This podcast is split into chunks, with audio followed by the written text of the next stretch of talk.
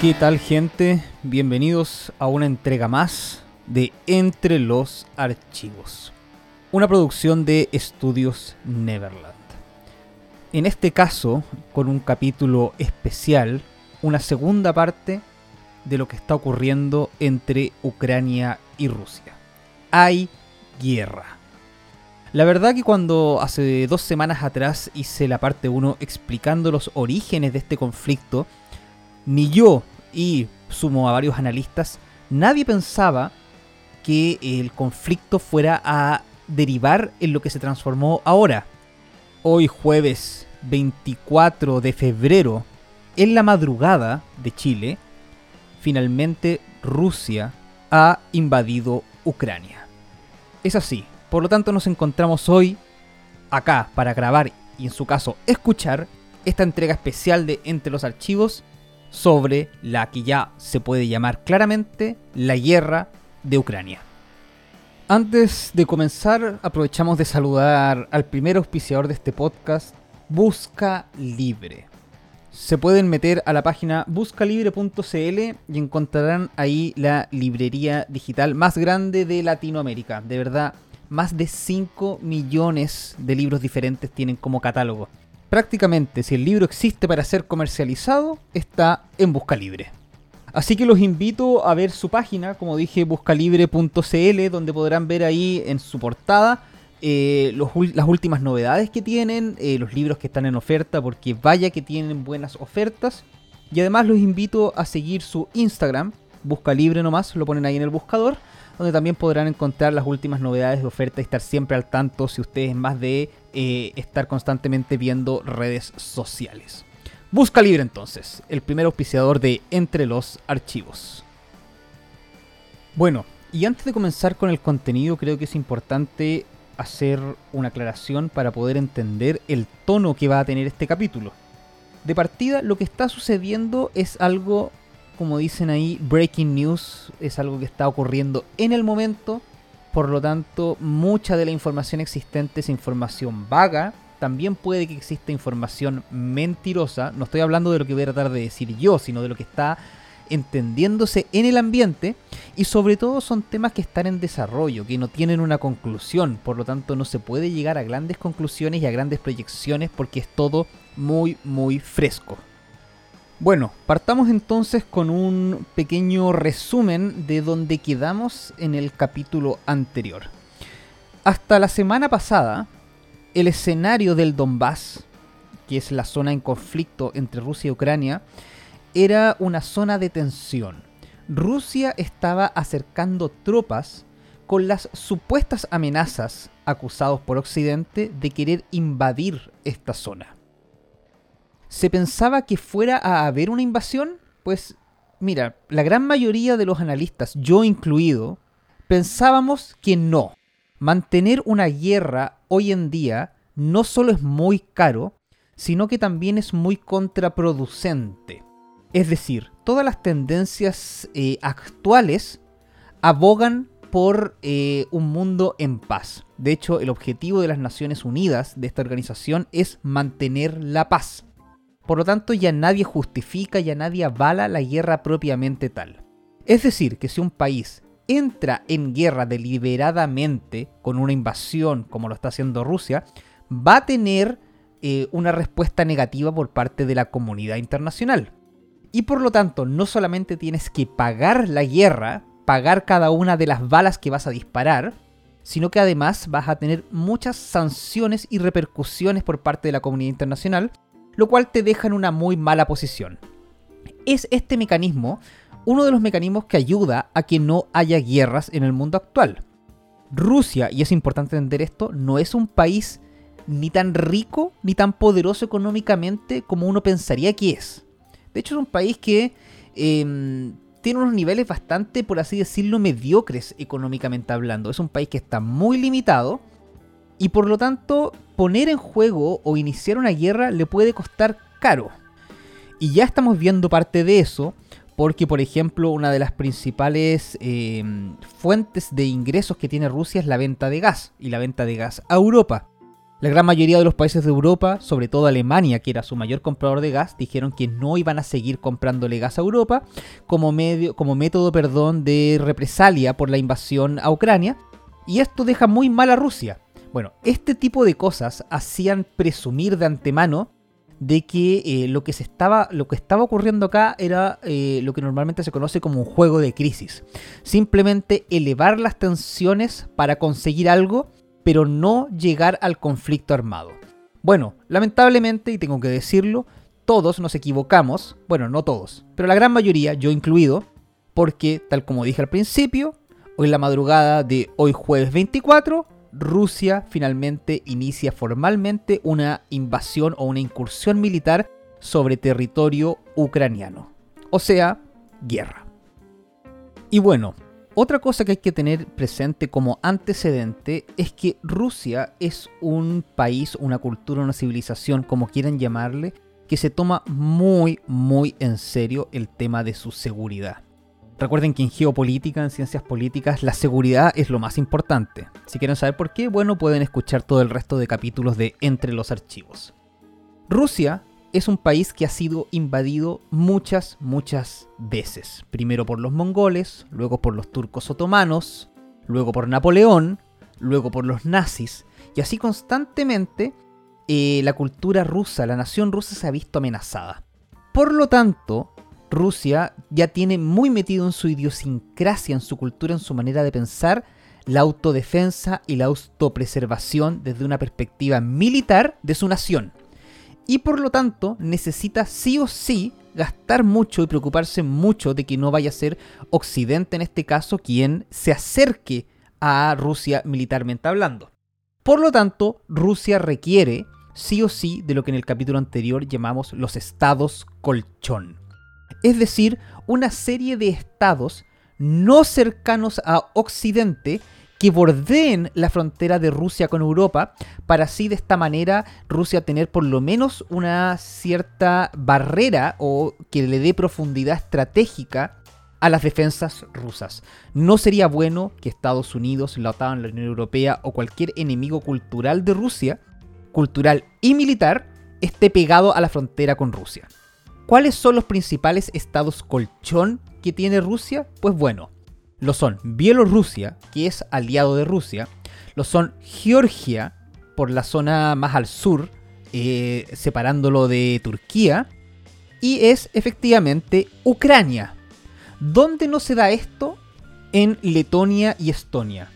Dos países que estuvieron bajo el yugo soviético en algún momento, que tienen frontera con Rusia, se encuentran al norte de Europa, y que actualmente pertenecen a la OTAN. Bueno, estos países le dan mucho dolor de cabeza a Rusia. Y por lo tanto Rusia no puede seguir perdiendo territorio, perdiendo fronteras, es decir, que la Unión Europea y la OTAN se acerquen a Rusia. Por lo tanto, el hecho de que Ucrania se haya acercado a la Unión Europea, se haya acercado a la OTAN, de verdad es algo que Rusia no puede permitir. Recordemos de manera muy breve que Ucrania el año 2000, entre el 2010 y el 2013 se estaba acercando a la Unión Europea. Y sale electo un presidente prorruso, Víctor Yanukovych, que corta esto. Dice, ¿saben qué más? ¿Ucranianos? No, nada que ver con la Unión Europea. Era obviamente un presidente pro-Rusia, quería acercarse y tener nexos comerciales, políticos con Rusia y no con la Unión Europea. Esto despertó un sentimiento muy negativo en la gran mayoría de la población ucraniana que sí quería acercarse a la Unión Europea y no querían tener nada que ver con Rusia después de la experiencia que fue ser parte de la Unión Soviética, que les fue muy mal a los ucranianos. Y por lo tanto empezaron una serie de protestas masivas muy violentas que terminaron con la expulsión del presidente Viktor Yanukovych del poder.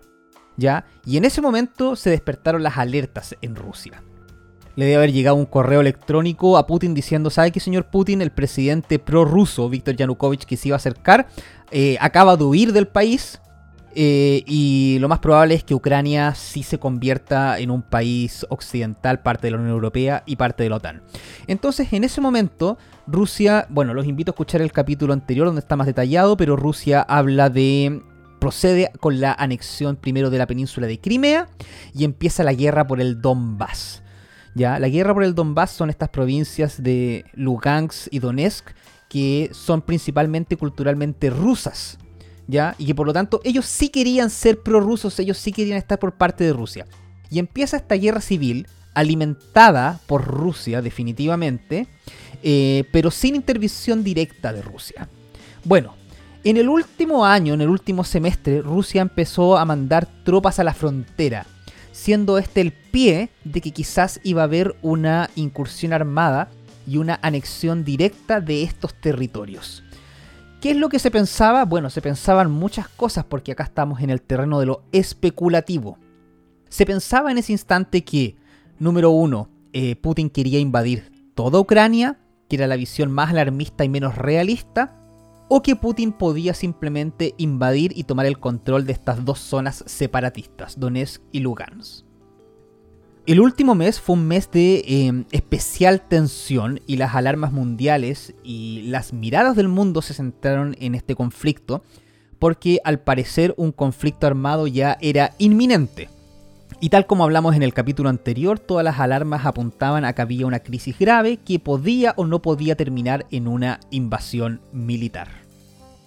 La escalada como buena escalada tuvo sus puntos altos donde parecía que el conflicto aumentaba y también sus puntos donde el conflicto parecía que bajaba, una desescalada. Y así se mantuvo, pero en los últimos cuatro días el conflicto ya empeoró a niveles donde era casi inevitable una invasión. Primero con una serie de ejercicios militares de misiles estratégicos. Los misiles estratégicos son aquellos misiles que tienen la capacidad de portar armas nucleares que hizo Rusia en territorio bielorruso. Ya mostrando así primero su capacidad nuclear, que es muy importante en esto, y además mostrando que Rusia también tiene aliados que pueden participar de esto. Pero el punto de quiebre más importante pasó hace dos días atrás, cuando Putin reconoció formalmente la independencia de las provincias de Donetsk y Lugansk. Recordemos, y esto es teoría política nuevamente, que para que un país exista se tienen que cumplir dos factores, o hay dos escuelas por así decirlo. Primero, el país tiene que existir de facto. ¿Qué significa eso? Que tiene que haber una nación, es decir, un grupo de personas que tengan un proyecto de vida en común, cultural, una nación, tiene que haber un territorio que lo sustente, y tiene que haber y tienen que tener, perdón, la capacidad de ser soberanos, es decir, de tomar sus propias decisiones. Eso es de facto que existe un nuevo país cuando se cumplen esos tres requisitos, pero además tiene que haber otro requisito que es muy importante, que es el reconocimiento de que existe este país por parte de los otros países, es decir, el reconocimiento internacional. Las provincias de Donetsk y Lugansk querían de facto ser países independientes, pongámoslo así, no querían ser parte más de Ucrania porque eran más cercanos a Rusia, pero esto no servía de nada, aunque de facto eran un país independiente, es decir, se mandaban solos, es decir, Ucrania no llegaba, aunque sí llegaba, pero a veces no, por eso era una zona en conflicto, pero de facto podía considerarse quizás como un territorio independiente, supongámoslo como ejemplo teórico, pero faltaba aún algo muy importante, lo, lo otro que dijimos, el reconocimiento internacional. Y es ahí donde Putin hace esta jugada y reconoce internacionalmente la soberanía, la autonomía, mejor dicho, de estas provincias. Es decir, los reconoce como naciones independientes fuera de Ucrania. Lo cual, em, lamentablemente, bueno, es un reconocimiento subjetivo que solamente nace de él por sus intereses propios y el resto de la comunidad internacional salió inmediatamente a denegar esto a decir que esto era una violación, sobre todo las personas que están del otro lado, del otro bando, la OTAN, la Unión Europea, que dijeron, no, esto no puede ser así. Donetsk y Lugan son parte de Ucrania. ¿Cómo se hace entonces una guerra? Mejor dicho, ¿cómo se lleva a cabo una invasión a otro país sin llevar a cabo una invasión a otro país? Ya que invadir otro país es algo altamente condenado por el derecho internacional y por la comunidad internacional hoy en día. Pues muy fácil. Putin no, desde su perspectiva, no está invadiendo otro país, aunque todos sabemos que está invadiendo otro país. Lo que está haciendo Putin es ayudar a dos naciones que ya son libres y soberanas, porque él mismo las reconoció así el día anterior. Y por lo tanto, estas eh, naciones que tienen un gran nexo cultural con Rusia y que Rusia de alguna vez, eh, de alguna forma, perdón, se siente como padre de los pueblos eslavos que los tiene que ayudar y proteger, Rusia simplemente está enviando tropas para proteger estas provincias de los ataques indiscriminados por parte de Ucrania. Ataques que sí de alguna manera son reales, porque recordemos que esta provincia está en una guerra civil, pero guerra al fin y al cabo. El día 22 de febrero Rusia comenzó el ingreso de tropas en estas provincias, pero sin que existiera fuego ni tiroteos de por medio. Y casi 24 horas después, es decir, en la madrugada del 24, comenzó con ataques ya propiamente tales y con bombardeos, lo que claro, da oficialmente el inicio a una guerra propiamente tal al existir fuego por parte de un país dentro de otro territorio soberano. Hagamos una pequeña pausa para hablar de la guerra. La gente que me ha escuchado y conoce eh, un poco de los archivos sabrá, porque lo hemos hablado muchas veces, que la guerra se hace entre combatientes. La guerra no se hace hoy en día, la guerra está altamente regulada, existe el, derecho internacional humanitario, existe la ley de la guerra, y dejan muy en claro que la guerra se hace entre las naciones que están eh, en conflicto, pero entre los brazos armados de esta. Atacar a civiles o atacar a personas no armadas, no combatientes, es eh, una violación fragante al derecho internacional humanitario y a los derechos humanos. ¿Qué ha hecho Rusia hasta ahora? Bueno, pues exactamente eh, lo correcto, por así decirlo, dentro de las normas de la guerra.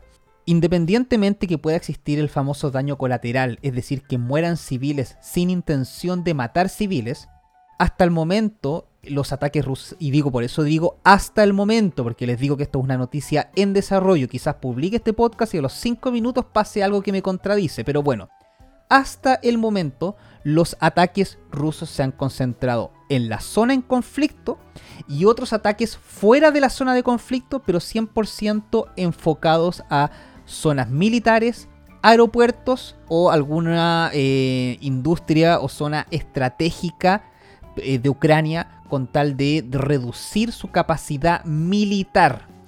Ya hay que ser claro con esto, aunque uno pueda no estar de acuerdo con una invasión rusa, hasta el momento Rusia se ha enfocado en objetivos plenamente militares y estratégicos. Esto es algo muy común de las guerras en general. Primero a través de ataques a distancia, es decir, bombardeos y misiles, destruir la mayor cantidad de toda la capacidad estratégica, es decir, armamento del otro país, y cuando ya se encuentre muy, muy, muy debilitado, recién iniciar con el movimiento de tropas. Em, esto no quiere decir que se vayan a destruir todas las defensas de Ucrania. Estamos hablando de la zona de conflicto. Pero sí se van a ver muy, muy, muy reducidas. Por lo tanto, estamos en esta primera etapa donde a la distancia, con bombardeos, con misiles, con ataques a distancias, ciberataques también, se trata de reducir al máximo el poder militar ucraniano. Un segundo punto importante es que debido al juego de crisis que Putin llevó a cabo un par de días antes de esta invasión, mostrando sobre todo su capacidad nuclear, es que dejó muy, muy, muy en claro que si es que el conflicto este es llevado a territorio ruso, habrá repercusiones inimaginables. De alguna manera yo me imagino que está diciendo quien se atreva a atacar a Rusia propiamente tal, porque algo diferente es defender a Ucrania. No, quien ataque a Rusia propiamente tal, yo creo que va a recibir, pero un ramillete de misiles nucleares. Eso es lo que intentó demostrar al mundo. Eh, y lo demostró de manera muy segura y muy convencida. Por lo tanto, yo creo que nadie en este momento tendría la intención de hacer algo así. Muy bien jugado por parte de Putin, que por lo demás es un gran, gran estratega. Yo creo que nadie podría negar eso. Otro punto también que quizás nos ayuda a entender esta invasión es cuáles son las intenciones finales de Moscú. Como lo dijimos, Rusia no es un país que sea muy muy rico económicamente. Ya había estado un poco ahorcado debido a las sanciones que le pusieron después de la anexión de Crimea el año 2014. Y ahora será peor aún. Por lo tanto, mantener el costo económico de una guerra no le es muy fácil. Así que la pregunta es, ¿qué tipo de guerra está buscando? Hasta hace un par de días se pensaba que si Rusia llegaba a invadir Ucrania, la invasión propiamente tal sería solamente en la zona del Donbass, que es la zona que Rusia intenta proteger y liberar. Aunque esto pueda significar, tal como lo dijimos, ataques armados a el resto de Ucrania. Ataques armados que tienen la lógica de eh, un ataque preventivo. Término militar que se utiliza para, efectivamente, tal como lo explica el concepto, no es que te ataque porque yo te quiera atacar, no es que te ataque porque te quiera destruir, sino que simplemente para poder defenderme de mejor manera, me veo en la obligación de destruir tus capacidades estratégicas. Y es lo que Rusia está haciendo efectivamente. Aunque todavía no empieza una invasión propiamente tal de toda Ucrania, lo que está haciendo es destruir las capacidades militares de Ucrania antes de una invasión. Esta invasión, la invasión por tropas, la invasión que se vaya a hacer caminando, que al final es la definitiva, ¿se irá a hacer solamente en los territorios del Donbass o se irá a hacer en toda Ucrania? Como les dije, hasta, hasta solo algunos días atrás se pensaba que eh, solamente sería en la zona que Rusia intenta liberar de Ucrania, Donetsk y Lugansk. ¿Por qué? Porque mantener una guerra en toda Ucrania no solamente le llevaría a peores sanciones internacionales, sino que sería muy caro y costosa para Rusia, que como dijimos no es un país que sea específicamente muy rico. ¿Busca entonces Putin, por otro lado, una invasión completa del territorio ucraniano? Pues sí. Quizás no con el fin, y esto es importante, de conquistar Ucrania, no olvidemos, no nos olvidemos, perdón, que bajo la lógica imperialista antigua, cuando uno conquistaba otro país lo hacía parte del suyo, borraba todos los emblemas nacionales, borraba todos sus síntomas o sus signos de soberanía y lo hacía parte de Rusia, simplemente Ucrania quizás a partir de un par de meses más sea parte de Rusia. Bueno, no creo que eso vaya a pasar. ¿Qué es lo que podría eh, conseguir Rusia entonces con una invasión completa de Ucrania? En primer lugar, de que como sucede con muchas invasiones, poner bajo el gobierno a quien gobierne en este país dominado por Rusia a un presidente 100% prorruso que vaya a formar legislación y vaya a firmar tratados que no se acerquen nunca más a Occidente y a la OTAN y de esa manera Rusia conseguir un país aliado y tener su eh, muy deseado colchón al lado. ¿Es esto muy extraño? Pues claro que no. No nos olvidemos que es exactamente lo que trató de hacer Estados Unidos en Irak después de la invasión del año 2002 y es lo que trató de hacer Estados Unidos en Afganistán y que fracasó brutalmente porque recordemos que hace un par de meses Estados Unidos se retira de Afganistán y el gobierno que deja aliado de Occidente se demora pero literalmente dos días en caer. Bueno, como les dije al principio de este capítulo, este capítulo se mueve en el plano de lo especulativo porque estamos tratando de proyectar qué podría pasar en un mundo donde las cosas son muy variables y podrían no pasar.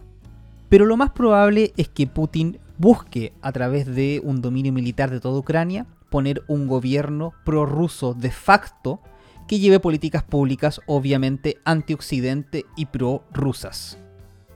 Que reconozca además oficialmente la anexión de Rusia, o sea, de Crimea a Rusia, y la independencia de las provincias de Lugansk y Donetsk. Todo obviamente muy conveniente para Rusia pero sobre todo lo más conveniente es que eh, este nuevo país firme algún tipo de tratado o algo que le impida quizás de por vida unirse a la OTAN. Y de esta manera Occidente no tendría acceso, al menos por el frente ucraniano, a acercarse a Rusia, militarmente hablando. Bueno, y otro punto importante entender es el papel de Occidente en esto. Por Occidente hablamos de la OTAN. La OTAN, esta alianza militar diseñada para durante la Guerra Fría para frenar el avance soviético sobre Occidente, y hoy en día literalmente está acá preocupada de frenar el avance ruso sobre Occidente. La OTAN está principalmente liderada y encabezada por Estados Unidos, em, y además los otros países de Europa, principalmente, por ejemplo, lo son Inglaterra, Francia, Alemania, las tres potencias más grandes de, de Europa. Bueno, la pregunta es, ¿La OTAN Occidente ¿irán a hacer algo? Y ahora la pregunta que todos quieren, que más he recibido, que más importa a la gente es, ¿va a haber una tercera guerra mundial? La verdad no me atrevo a proyectar nada. Este juego de las especulaciones en geopolítica es muy difícil porque em, los escenarios son tan cambiantes que uno dice una cosa y puede pasar cualquier otra. Lo que sí, podemos presentar los antecedentes para entender qué podría pasar y qué es más probable que pase. Bueno, en la formulación y bases de la OTAN, en su artículo 5 dice que si cualquier país de la Organización del Atlántico Norte es atacado, sería como un ataque contra todos, por lo tanto todos deben responder. El único problema, y el más importante, es que Ucrania no es parte de la OTAN, por lo tanto la OTAN no tiene el deber de defender a Ucrania. Lo que sucede ahí es simplemente que los intereses de Occidente, los intereses de la OTAN, se ven afectados, pero no tienen la obligación de defender a Ucrania militarmente hablando. Lo cual ya es un desestímulo a que exista un conflicto militar entre Rusia, que tiene poder nuclear, con Estados Unidos, Inglaterra y Francia, que tienen poder nuclear.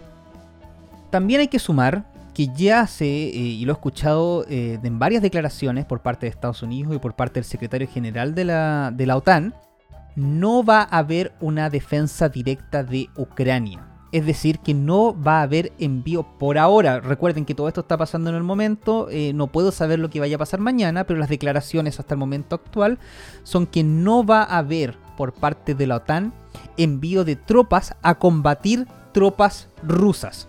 Por tanto, hasta el momento no habría conflicto ni cruce de fuego entre Rusia y fuerzas de la OTAN.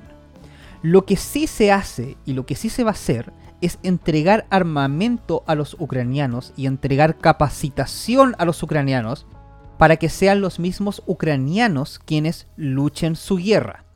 Además de esto, Occidente ha optado por la estrategia de las presiones y las sanciones económicas y políticas. ¿Sirven estas? Pues sí, bastante.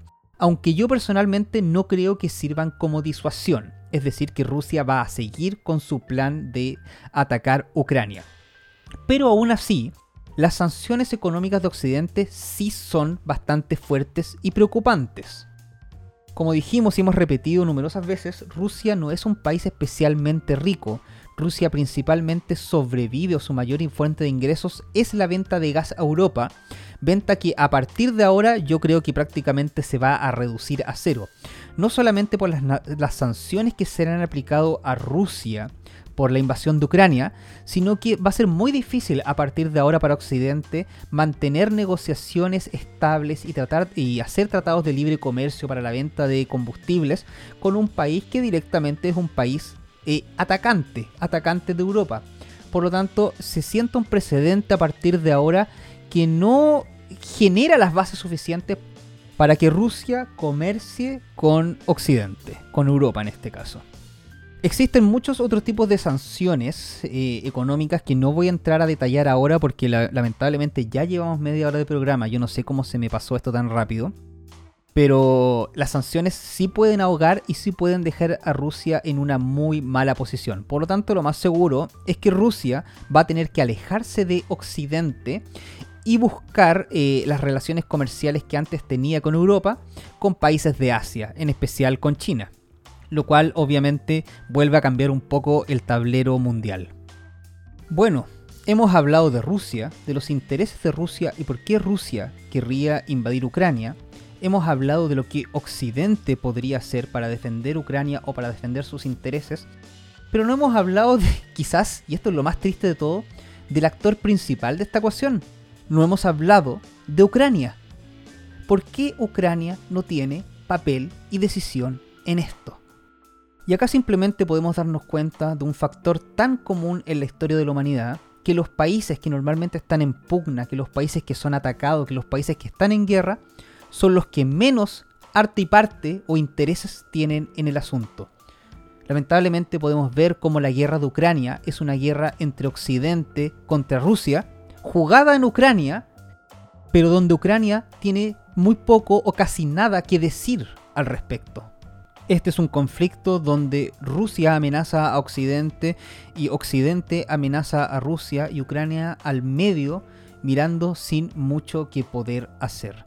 ¿Qué va a ocurrir entonces en Ucrania? Bueno, lo más probable es que si es que se lleva a se llega a llevar a cabo una invasión total por parte de Rusia, Occidente no interfiera militarmente hablando, el país entre en una guerra, se corten eh, el comercio, se corten los vuelos, que es muy común en países en guerra, y obviamente la situación para los pobladores, para los civiles de Ucrania va a ser muy, muy mala.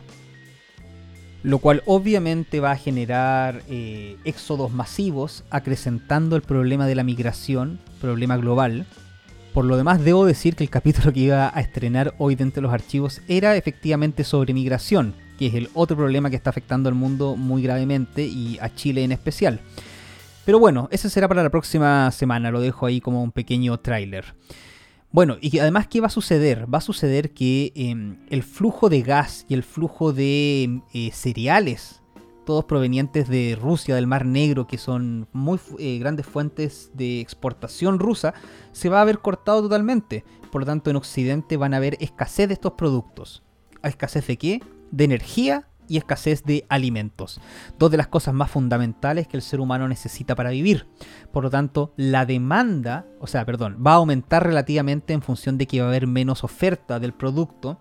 Por lo tanto, vamos a tener en todo Occidente alza de precios, alza de precios que no viene para nada bien, ya que nos encontramos en un ciclo de inflación muy grande. Los precios ya estaban muy altos y subiendo a velocidades inimaginables antes de esto. Y ahora que los combustibles y que el alimento suba de precio no le va a hacer nada de bien a la economía mundial.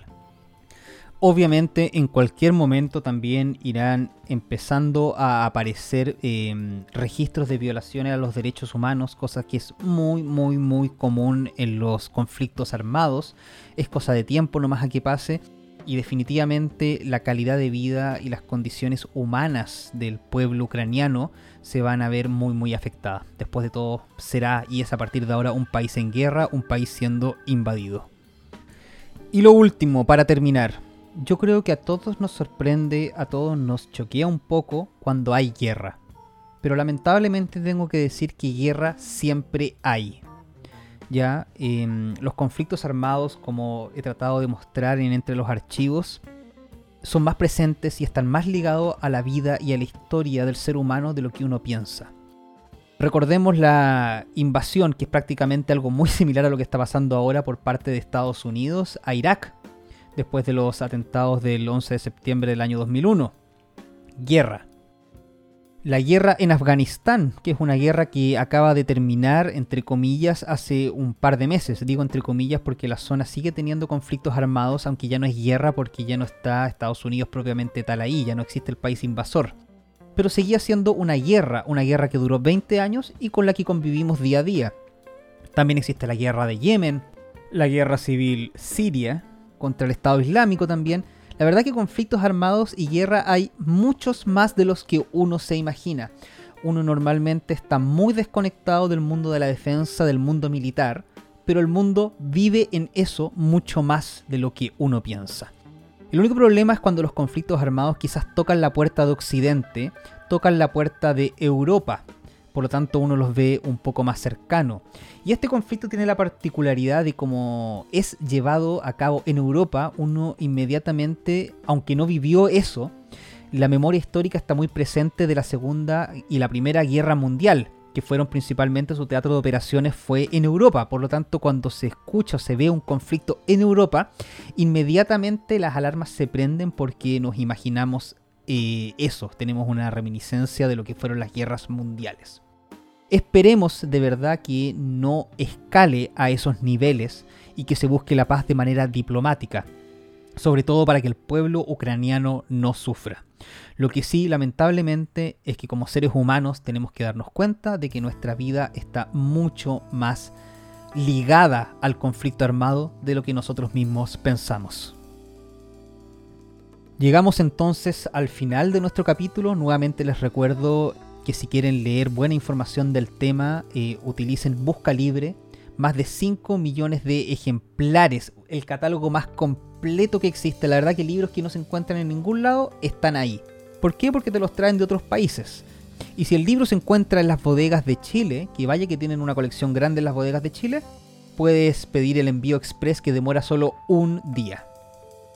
Y bueno, como siempre me piden que recomiende libros relacionados a los temas o a la geopolítica, en este caso les quiero recomendar que lo pueden encontrar en Busca Libre, Prisioneros de la Geografía de Tim Marshall.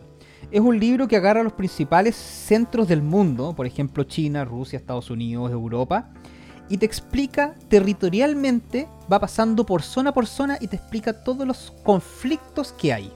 Y el capítulo 1 efectivamente es sobre Rusia. Y explica con mucho detalle el conflicto que existe entre Rusia y Ucrania. Apúrense eso sí porque no, no hay muchos volúmenes disponibles, es un libro más de nicho. El libro es del año 2017, por lo tanto no tiene los sucesos que acabamos de escuchar en, entre los archivos ahora, que son los sucesos del momento, pero sí trae la explicación histórica en general eh, y 2017 sigue siendo una fecha muy reciente, por lo tanto viene con bastante información del presente igual. Por lo menos está incluida la, el Euromaidan del 2014. Bueno, Gracias a todos. Em, un capítulo lamentablemente un poco negro porque a nadie le gusta la guerra. Pero esta fue otra entrega más de Entre los Archivos.